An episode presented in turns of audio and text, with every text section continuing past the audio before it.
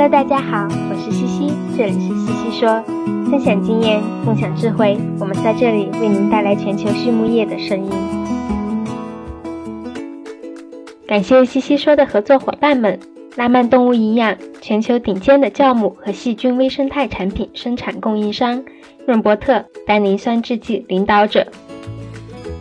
今天超级开心，我邀请到了盛农的卢博士，卢昌吉卢博士，欢迎你，卢博士。谢谢，谢谢西西西博士的邀请。卢博士这十年哈，博士毕业这十年，在美国，在中国，呃，都是在头部的家庭企业工作，做营养工作，做管理工作，有很多有意思的这个经验和故事分享。所以呢，今天我们一起来听听你的故事。那在我们进入正题，其实也没有什么正题了。今天我们可能更多的就是聊聊天儿，还是先请你给大家讲讲、分享一下你的经历吧。我的教育就背景就是我是在国内读的本科嘛，然后是读的动物科学方向的嘛。本科毕业就去了美国读家禽营养的硕硕博连读嘛，然后在呃硕博连读期间也读了一个农业经济与产业化的硕士。读博士期间，我已经就在公司实习了，所以你你说为什么毕业时候就选择加入泰森？其实我我其实毕业之前就在泰森做实习了，我实习都快实习了三年吧，包括我的一些课题啊，博士的一些课题，就我们导师也就是让我去跟这些就就跟泰森去做一些项目啊什么的。对，这有个给大家分享一下这个背景，因为卢博士的。嗯，这个博士是在美国阿肯色大学读的，那阿肯色旁边就是泰森的总部。然后你的导师是 Park Wardrop 教授，也是在家庭界非常著名的呃营养专家。国内的很多朋友应该也蛮熟悉的，就是前些年的时候，他他还经常去中国，嗯。然后，呃，是 NRC 九九四版的编委吧，哈，呃，我记得 Park 应该是。那你，呃，你最初是怎么进入、怎么选的动物科学这个专业呢？刚开始高考报志愿，我是报这个什么飞行，搞飞机的，飞行系设计啊，搞飞机的。到后面那个。那个那个应该是第一志愿，我记得我现在不清楚了。因为第一志愿后面就是，呃，第一志愿没录取，第二志愿就是报的，就是跟生物相关的。我们本科在西北农林科大读的嘛。然后报的时候，我跟我爸说，这个二十二十一世纪是生物的世纪嘛。好，我说我们就看看生物方面的。然后，呃，那个那个西北农林科大为什么什么克隆羊啦，它比那个什么英国那个什么多利克隆羊，它那个。技术其实还更先进一点，什么体细胞克隆了，那就是往生物这方面去发展。生物报专业的时候，生物有两，那学校其实有三个是跟生物相关的，一个是不生物工程、生物科学。我老爸说，哎，生物工程这感觉很，这工程这个不高大上，不科学，没可能没有生物科学好。我说好吧，那就学生物科学，学生物科学后面。后面去读，发现其实它其实主要跟动物科学差不多，因为它就在动动物科技学院嘛。其实它是就是往动物这方面去培养，然后就就就这样，反正就就是飞机搞不成就就后面就去学了这个养鸡了。当然我 我老爸其实也是组团的呃赤脚兽医，所以这个可能跟动物也还是有些缘分吧。反正也我老爸说了一下，就是你要报这个。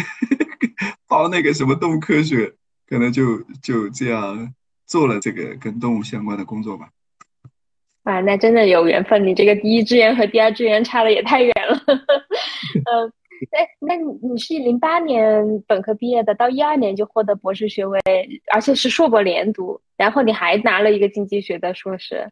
怎么做到四年，然后拿了三个学位，还在泰森实习了三年？哎，那个。真是，这真是运气好，这不不谦虚了，这真是运气好。然后就是因为我我就是养个鸡嘛，就是 说说我们连读的那个家庭啊，就养鸡嘛，就就就我们又是做那种应用型的研究嘛。然后，呃呃，就是就是我们确实是因为你也知道，这个 Park Water 导致他们的实验室里，我们实验室里面很多都是应用性很强的，一直也做一些应用性的研究，然后。跟跟泰森去合作一些项目啊，我实习的话，很多时候是在晚上，比如白天上课做实验，都晚上开个车五分钟就到就到了泰森的总部。我那个实习很多是跟国内去做做做一些对接嘛，从翻译开始啊，什么养殖手册、生物安全，怎么一刚开始就是做那些，把那些技术就先翻译过来嘛。所以就是时间上实习的时间上也不是很冲突，然后可能就是暑假寒假，他们就把我派到中国来，就是做一些实习的工作，可能有一些线下的一些对对接，然后。就是实习嘛，可能冲突时间冲突不是很大。然后读另外一个呃农业经济产业化的硕士，反正我导师他还是呃还是可能也是觉得我差不多，我算也算是关门弟子了，什么就对我就很松，也很那个，说你去读呗。我说我感兴趣，你去读呗，他就让我去读，还给我给我交学费哦。所以有些课程是有一些课程就是可以博士跟硕士是共用的，然后我再补充一些。那方面的课程吧，大概大概就是这个样子，所以就是其实真的是运气好，当然也那个时候确实也也也就是刚好时间刚好都填的差不多。没有，你说的很轻松，但是其实真的要要做完，我觉得这个还是精力非常充沛的，还是很有很很厉害的一件事情。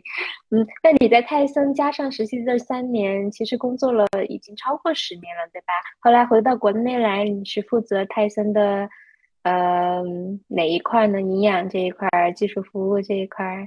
是。我我是一二年一二年博士毕业嘛，在在泰森美国总部。呃，就工作了几个月之后，就他们就让我回到泰森中国这边，呃，负责呃刚开始是负责就是营养家禽营养方面的，然后就是后面的饲料品控啊，然后后面的包括兽医的一些技术管理啊，包括印度啊、泰国啊那边的这个这个家禽营养饲料配方方面的，后面也负责就是。一直到去年年底吧，差不多，包括实习的话，差不多也十一二年的时间了。那这十一二年的工作的事件，这个经历里面有没有什么你印象很深刻的故事？印象很深刻的故事就是我在实习的时候嘛，因为我应该是泰森美国总部是第一个，就是做这种跟。家禽相关的这个工作的一个第一个中国人吧，因为可能也有其他的华人在泰森总部，但是都是没有做这个跟家禽相关的这些工作嘛，所以他们对我们也很都对我也很很客气嘛，因为第一个第一个中国人在在那个大的部门里面也很很关心，包括我博士毕业的时候，因为我家里人没有也没能去参加我的博士毕业典礼啊，然后他们就会代表。代表我们的家属团成员参加我的毕业典礼，还给我送礼物啊，也很感动。然后，呃，就是他们确实是，就是因为那个美国的公司可能都有这种文化，还是很很好的，就感觉这个公司也把这个弄得有家的这种这种文化跟氛围吧。然后就跟他们反正也相处得好，虽然我英语不怎么样，我呃还他他们也就是逗我玩啊。开玩笑啊什么的，然后我的我，然后跟他们一起去机场，这个名字他们去去去机场的话，这个那边机场的这些农场主啊，也不知道我这个中文名怎么念，他们就，然后他们还给我取了一个非常有美国南方特色的这个英文名，嗯，那个英文名叫 Bob，像那 Bob，对，像那个《关村传》里面的 Bob Gump，它其实就是中国版的这个猫袋跟猫袋狗袋所以就是。我每次去公司的其他分公司就介绍的时候，他们就觉得，哎呀，这个很搞笑，这个一个中国的小伙子怎么取这样一个美国的这个很土的一个名字吧？然后就就跟他们也都相处的非常，呃，非常好吧，就是特别他们也很客气。然后包括我回中国，在泰森中国这边工作，也有很多美国的一些技术专家。呃，包括兽医的专家、养殖的专家，呃，这个这个就是我们一起呃工作吧。然后我也是，就是虽然我是可能就跟营养啊、兽医相关的，但是就是包括现场的很多，也都是一直陪一起陪同他们参加培训啊，给他们做翻译啊，然后自己也学习啊。白天就去机场，就是就是就是就是给就是培训啊，一起参加这个培训。晚上吃吃饭，就吃饭吃饭就开始聊，侃大山啊，聊啊中国美国啊，然后也争论辩论啊，中美的这个优势差异跟优势啊，反正都争得面红耳赤的。然后争完之后喝杯酒，然后又继续吹牛，还还挺好的这个。对，说到这个，你你你还记不记得当时就是回到中国泰森的时候，你？当时有没有印就是印象深刻的？你觉得在国内的白鱼肉鸡跟跟在美国养鸡有什么不一样的地方？我刚开始那个时候还在实习，然后过来，就就那个时候会就整个中国的话会用会用很多会有很多抗生素，就是从进进鸡第一天就开始安排抗生素的这个使用，抗生素的这个使用方案从可能进鸡到一天到出来。呃，或者是我可能都有这个这个，因为那个时候，呃，刚刚开始嘛，国内好像都是这样一个情况。那其实美国的话，其实，在抗生素方面，尤其是泰森的话，已经就是做的很好了，就是它的一些所谓叫无抗的话，已经做了很多很多年，很多这个尝试了。那在那个时候，可能国内确实抗生素的使用还是非常多的，这是一个我觉得就是印象比较深的嘛，也不一样的这个东西。那那你这回来有十年了，你觉得感受到这个行业的变化其实是蛮多的，你能讲讲你的感受吗？你观察到了哪些变化？中国的白鱼肉鸡养殖最大的一个变化，因为你你中刚才除了就是说一些抗生素的使用的话，另外一个中国的一个实际的情况就是中国的这个疾病多啊，然后这些生物安全这方面可能之前也不怎么。不怎么注重吧，但是最近一些什么非洲猪瘟可能会会好很多。那个时候也没有什么生物安全的措施，也不是很很强嘛，所以这个的疾病确实也是比美国的多。这十多年的话，白羽鸡的这个变化的话，那我是看到确实是一个大的变化，就是就是从那个地面养殖，就地养到平到那个到那个网上平养，就网养。然后后面网养又转到了这个笼养，这个可能是一七一一七一八年，其实基本上就转了差不多有百分之八九十了。你现在现在的话，可能就除了几家外企的养殖公司，还有盛农，还有一些山东的一两个本土的公司之外，其实剩下的公司基本上都是笼养的，所以地养的就很少了。这是一个很大的一个。一个一个变化，可能刚开始可能一一二年那个时候可能都还主要是是地养，然后慢慢这一五一六一七一八，基本上现在就是基本上可能就百分之应该是有百分之七八十以上的，应该是百分之七八十以上，把差不多接近接近接近百分之九十都是笼养。嗯，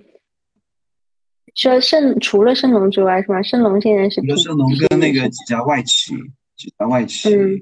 还有本土的可能就还有这一两到三两三家的样子吧，那盛农基本上都是地养，是为什么不考虑转到转成笼养呢？这个也是很好的一个问题。呃，笼养的话，我之前也也有一个也有一个一个一个会议的报告，我讲，呃，笼养是有它的优势，但是不代表就是说地养就不能养好鸡。就是你像我之前的公司的话。就是那些美国的专家过来，也是我们也是第一次听到哦，这是这些养殖的一些理念呐，什么什么通风呐，最小通风呐，过度通风，纵向通风啊，真的是就从理论到实践，还是还是呃非常成体系的。那那通过真正的能够利用这些新的一些概念，或者就是说一些很基本的一些概念的话，能把它实践下去。其实地面养殖也是可以养好的。我之前讲说，呃，笼养它其实是就是说，其实地养搞不定了，那就转到去笼养去，它其实好养。它其实技术含量比地养其实要要低一点，但其实地养也还是可以养好。那那那个盛农的话，其实也现在地养的养殖成绩也也是非常不错的。然后笼养的也有很多弊端嘛，比如说你这个。鸡粪怎么处理？这个现在这个尤其怀保的这个问题，这也是一个很大的一个一个一个问题。各各个公司可能也有各公司的特色吧。目前的确实，国内的这个主流还是笼养为主。嗯，这是一个大的变化。其他呢？其他方面呢？其他方面的话，那不就是抗生素拮抗或者是这个禁抗嘞？这个的话，反正就就不过这只是在饲料上了，饲料上健康，因为大家也都有一些都有一些预期吧，行业里面都还是能够做到的。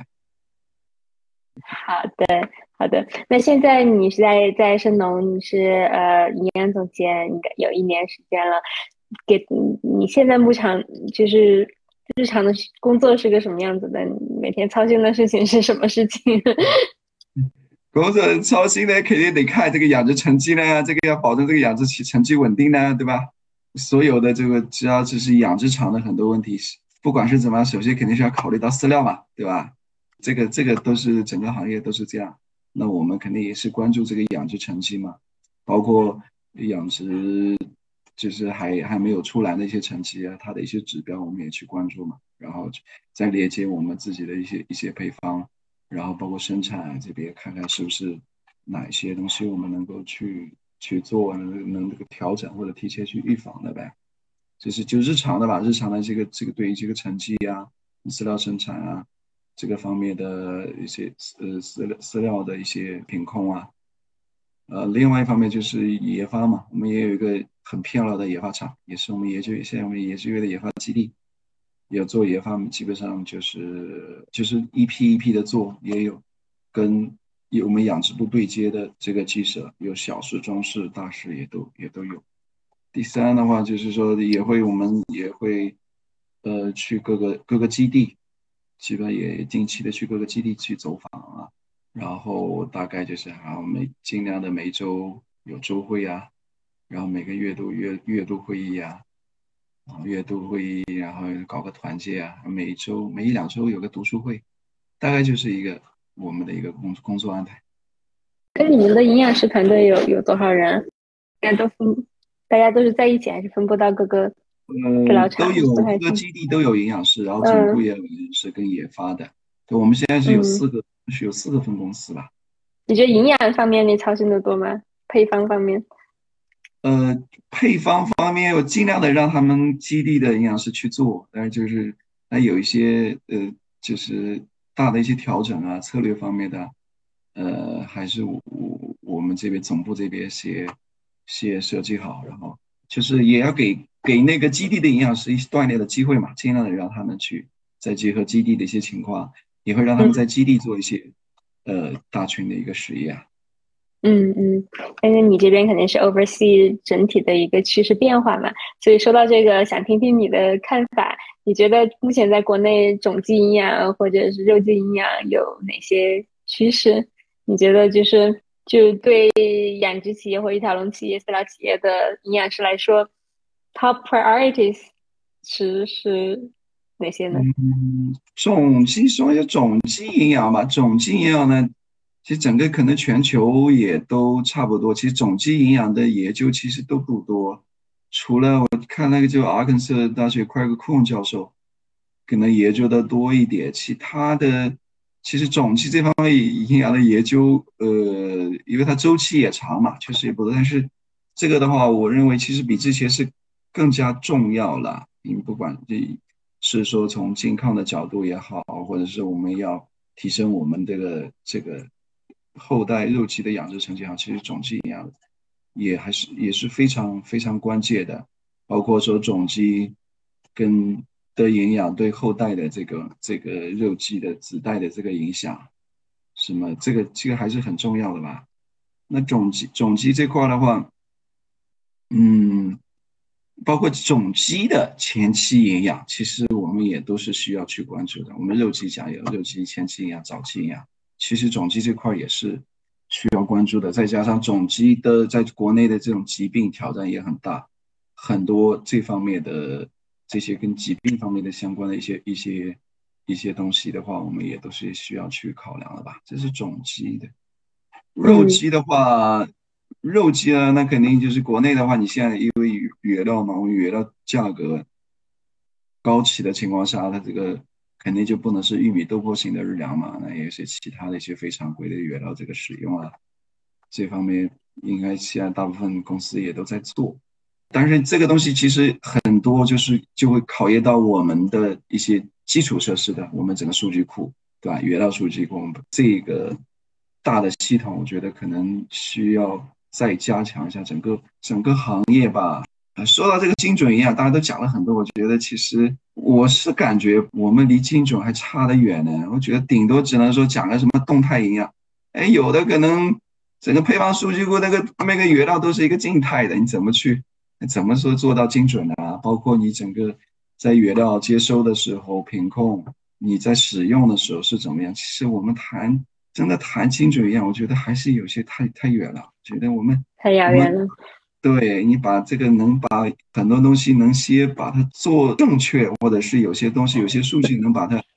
能把它数据化都不错了吧？我我我是感觉吧，包括我们整个的这个配方系统这方面，其实还是有很多工作去可以去做吧。然后那就说明还有很多空间，应该是有吧？但可能有些公司也有在可能做得好，也有些公司可能正在做，也有有些可能公司也还没有去做吧。大概大概就是这个，讲这是一个你非常规原料用使用的话，这个基础基础设施、基础数据库，包括它的时效性是怎么样的，包括最终使用的我们生产的这个饲料是不是我们配出来的这个饲料，这个怀这个里面都有很多需要去。去关注的，那这个时候包括就是我们到机场，到机场，那其实各个养殖场的条件也不一样，甚至一个一个机场不同鸡舍，还有不同的工人，他的那个条件也是不一样。然后我我不同鸡舍，我同一个鸡舍的前中后，它情况都是不一样的。所以真正的说要要要精准，这太难了。而且一个鸡群，你可能大的大的大动物、反刍动物可能精准。含精准啊，可能还对比较容易一点。你这种大群的话，其实我们还有很长一段路要走吧。往这个方向走是对的，你至少要把它动起来，叫动态营养。我觉得可能可能更合适一点吧，就目前这个阶段吧。嗯，是的。哎说到这个，你们你你你怎么就是说你们怎么 handle 你们的原料数据库？怎么让它更不说精准一点，就是说你的各方面数据至少完善，或者说是 up to date。呃，这个也是在我们也是在做的，包括就是我们研究院成立也是会有会有一个一个合作的项目，就是会把我们的这个基础数据库更加的优化，包括我们品控品控体系，还有包含了这个不仅是我原料数据库，也包含了我们这个这个品控体系，还包括我们饲料生产加工加工工艺，我们都会考虑进去的，相当于是一个大的项项目之一吧。是是，哎，说到这个就营养方向，因为我知道你们是有自己的种基吧，所以从就自己的品系的话，是不是营养评估方面也要自己做很多工作？种基的和肉基呢？嗯，也有也有在做，需要量评估，嗯，也也有在做评估嘛，包括肉鸡、肉鸡的、种鸡的也有也有在做，嗯，讲 肉鸡的一些趋势嘛，那就是一个是。基础数据这个，我觉得基础基础设施还是要继续进一步的夯实吧。然后你还有一些就是可能你有对原料有一定的了解之后，就是可能对原料的一些预处理啊，原料的一些发酵啊，或者是整个饲料的这个发酵，或者是一些一些怎么处理，甚至说我们也在考虑一些垫料的。我们对垫料的研究其实也是呃不够的。我觉得我们最近也在研究一些垫料方面的这个呃对养殖的这个一些影响啊。然后你有配方，我们数据库系统弄了，那我们生产就是我刚才讲的，呃，品控体系、加工工艺啊，然后我们在不同的不同的这个条件下的这个一些营养需求，包括不仅仅是根据它的生长指标，还有一些我们一些健康的指标，还有一些经济的模型、经济性等等这些低蛋白日粮这些也是在做一些。我们同时除了就是本身这一块，我们也在做一些跟跟屠宰。性能包括肉品质方面的，也是在做一些，这个可能是未来也会在做吧。我们自己也在做，包括就是我们，呃，研究院其实成立的前一天，我们有个圆桌论坛，我们是邀请了宠物营养、人类营养这些专家，然后我们包括动物营养，我们相当于做了一个小小的碰撞，你反正也还蛮很有意思的，就是我们其实可以跟我们相关的这些营养去做，可能以白羽鸡为切入点。怎么去让这个我们宠物食品它更加利用我们这个鸡的一些原料，让它对高蛋白的这个日粮怎么让它更健康，包括我们人的营养，相当于一个早期站位，怎么优先的让小孩子婴幼儿都吃到这些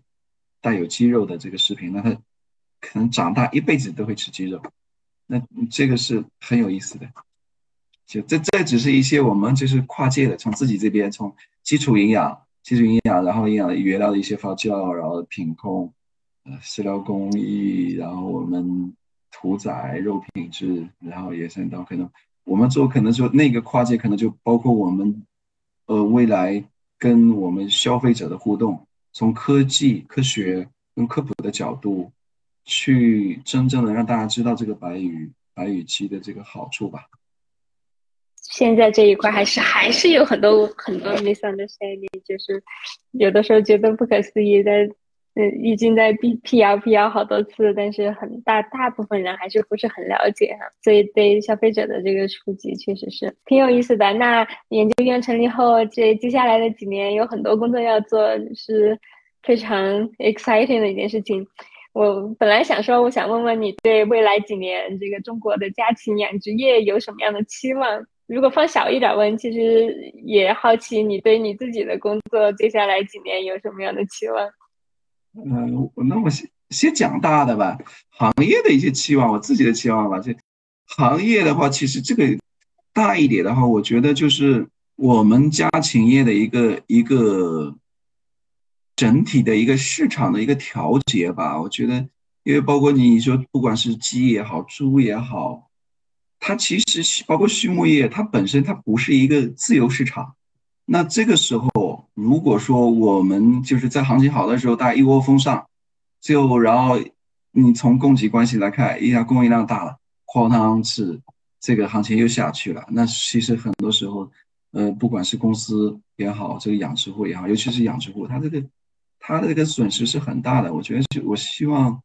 我希望就是有一个。一个一个调节吧，一个市场的一个调节吧，因为它畜牧业不是自由市场，它不会像你说我做个衣服、做个鞋子啊，我这供应量大了或者是什么样，那工厂化的很快就可以去调调节我们的供应。那你说这个猪和牛，嗯嗯，如果它这行情不好，供应量大了，你不可能不可能马上把它给杀掉，然后它还得继续去养。很多东西它它它是有市场失灵的，它不是有上恰好学那个。硕士的时候都讲过，就是在美国他会讲一些市场失灵，不是所有的市场都是自由的市场，还有市场失灵的时候，那怎么去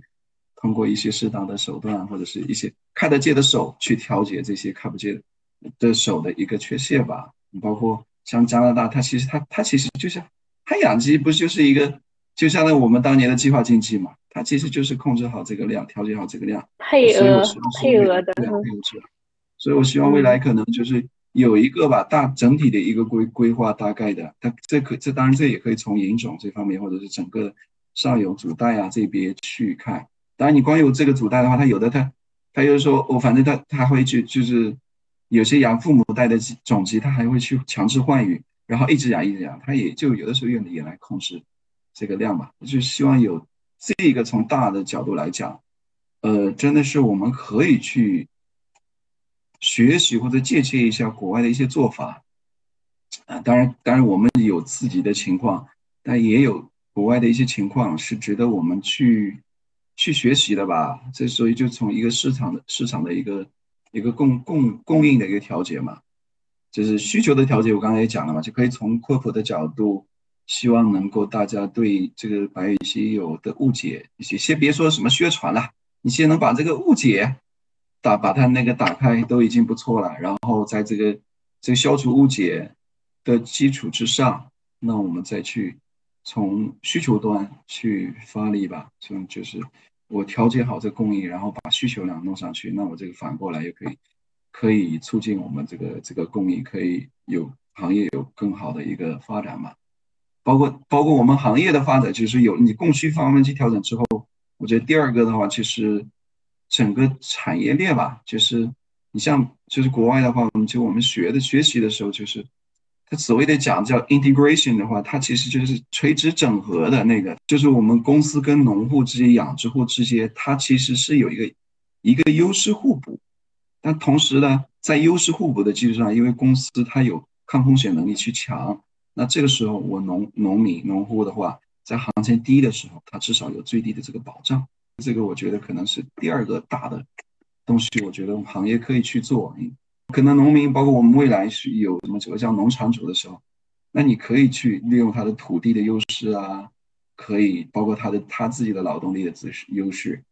然后在优势他给到公司优势好处的同时，那公司在行业低的时候，行业不景气的时候，它是可以去，就是那个那个模型其实它本身就是去，其实那个 integration 的那个那个其中一个重要点就是就是可以去。增加这个农户的风险嘛，然后最后能够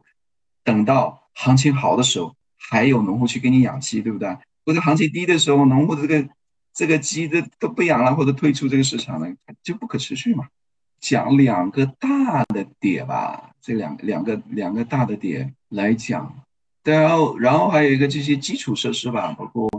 应届的，包括生物安全的这这个这些措施，如果再进一步加强。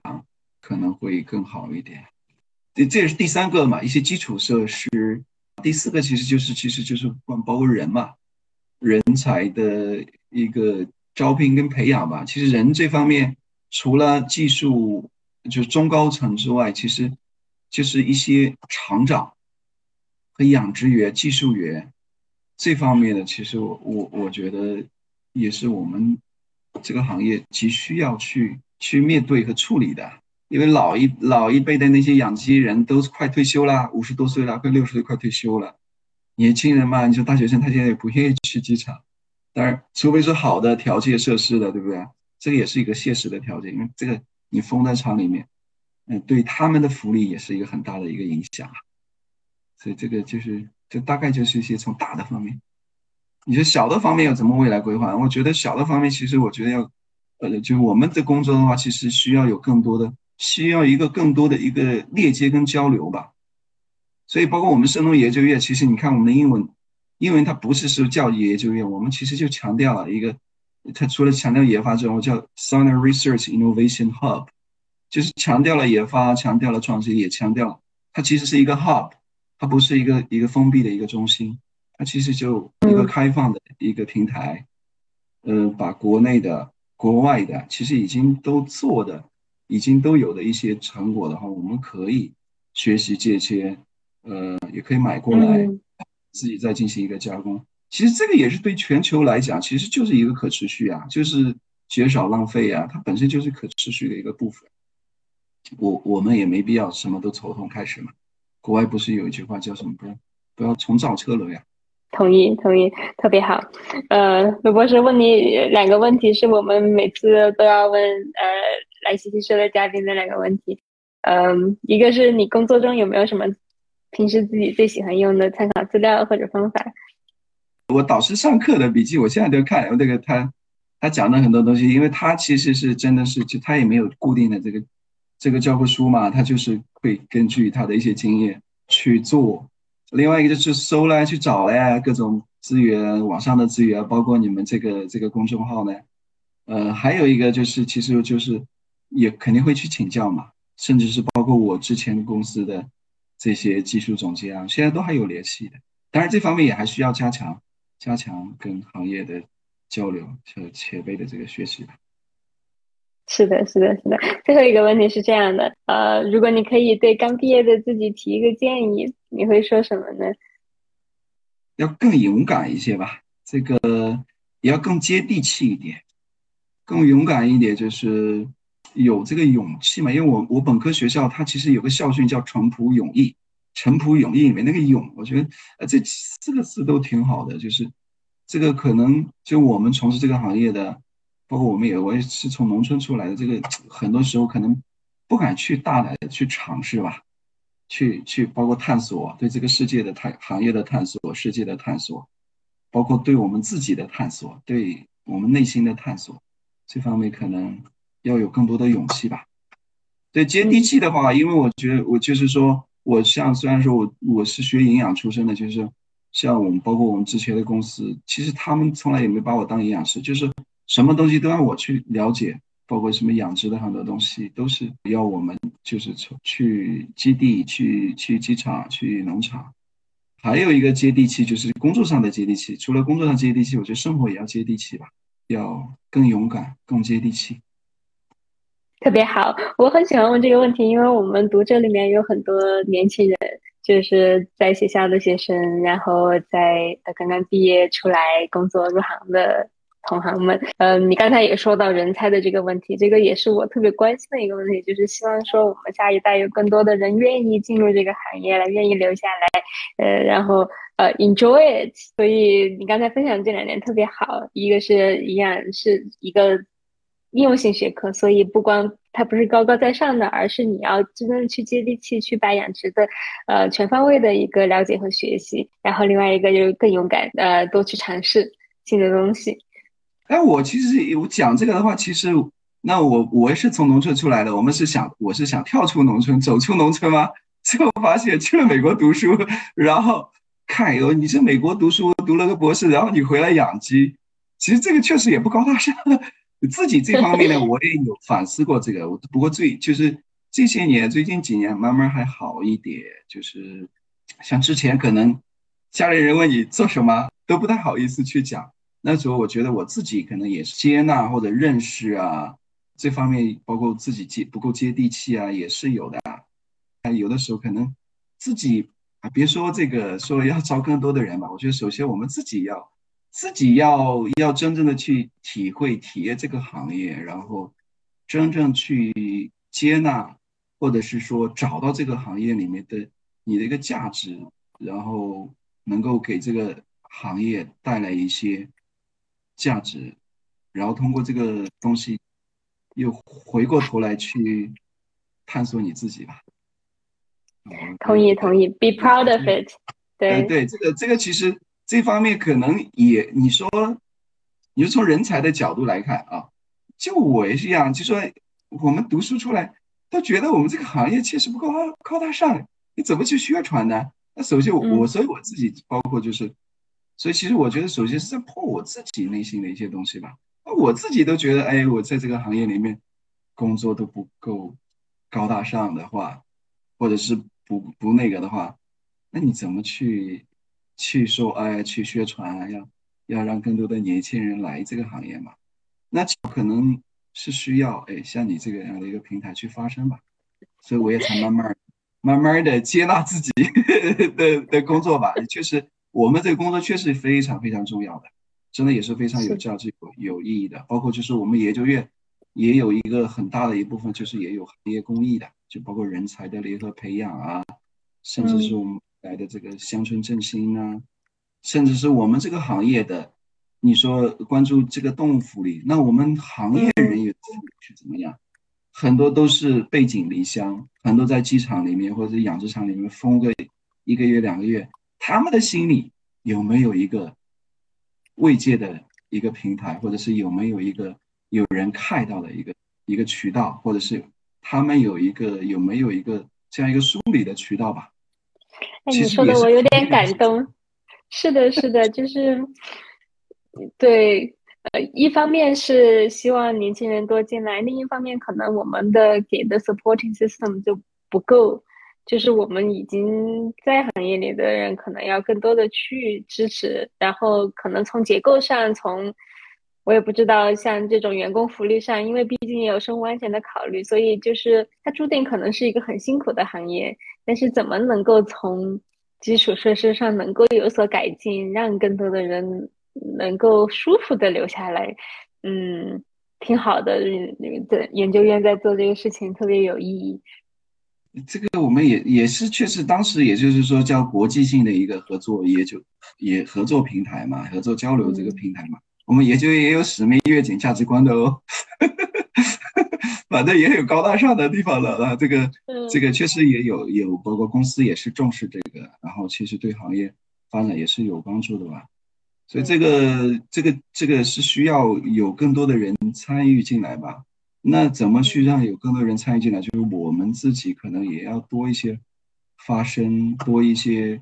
多一些交流跟互动吧。就是不仅只是说是聊技术方面的，就包括非技术的